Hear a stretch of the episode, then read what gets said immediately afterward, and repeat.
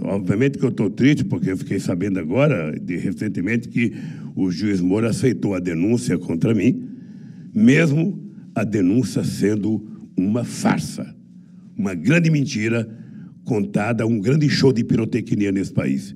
De qualquer forma, como eu acredito na justiça, sabe, tem bons advogados aí e aqui, vamos brigar para ver o que que dá.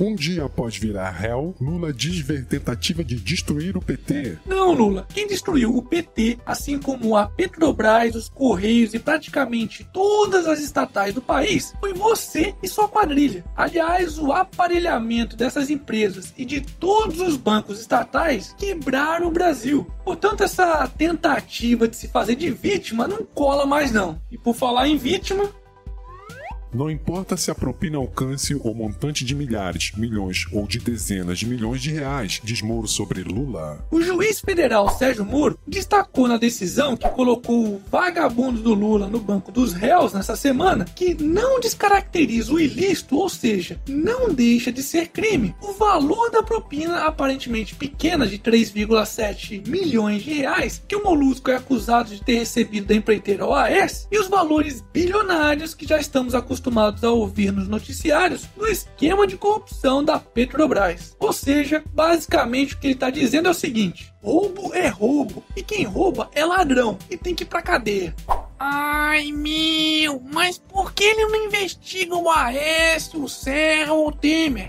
Calma, filha da puta. Primeiro, o Moro não investiga nada, ele apenas julga. Quem investiga é a polícia e o Ministério Público Federal. Segundo, Moro não pode julgar políticos, pois eles possuem foro privilegiado. E quem julga pessoas com foro privilegiado é a porra do STF, que adora passar a mão na cabeça desses vagabundos. Hashtag se informa direito, porra.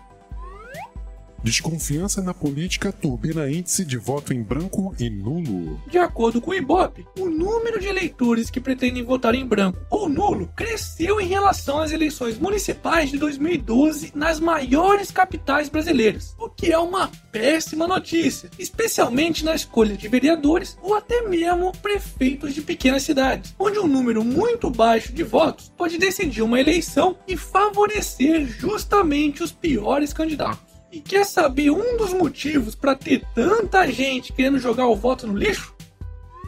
No Rio, Freixo, Molon e Jandira fecham acordo de apoio mútuo em eventual segundo turno. Pois é, enquanto o povo pensa que tem liberdade para escolher os seus candidatos, esses vagabundos estão criando praticamente um cartel eleitoral para tentarem permanecer no poder e continuarem mamando na teta do Estado.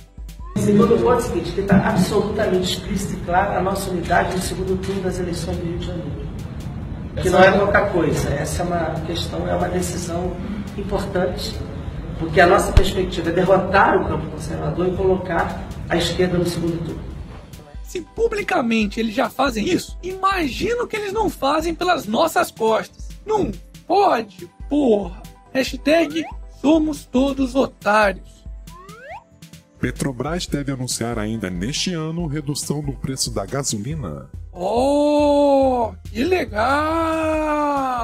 Será mesmo? Bom, infelizmente a diretoria da Petrobras já desmentiu esse boato e negou que a estatal estude reduzir o preço dos combustíveis. Mesmo porque ninguém sabe direito o que acontecerá com o preço do petróleo no mercado internacional nos próximos meses, apesar da aparente estabilidade das últimas semanas. Talvez se não tivéssemos uma estatal ditando os preços da gasolina no país, esse boato poderia se tornar realidade. Hashtag menos Estado, mais mercado.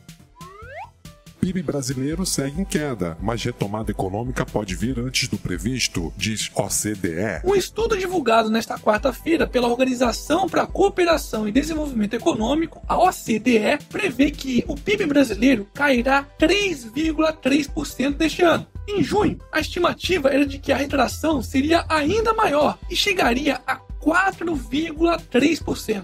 Menos mal, né? Já para 2017, a previsão é de que a economia terá queda de 0,3%, ao invés dos 1,7% estimados em junho. Enquanto isso, só para vocês terem uma ideia, a economia mundial deverá crescer 2,9% em média este ano. Já em 2017, a expectativa é de que esse crescimento seja de 3,2%. É, apesar de termos melhorado um pouquinho, continuamos sendo uma âncora para o mundo. Hashtag chupamundo. Hashtag aqui é Brasil, porra.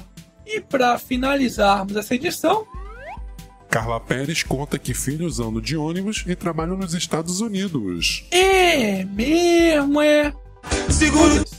Foda-se. Seguro. Foda-se.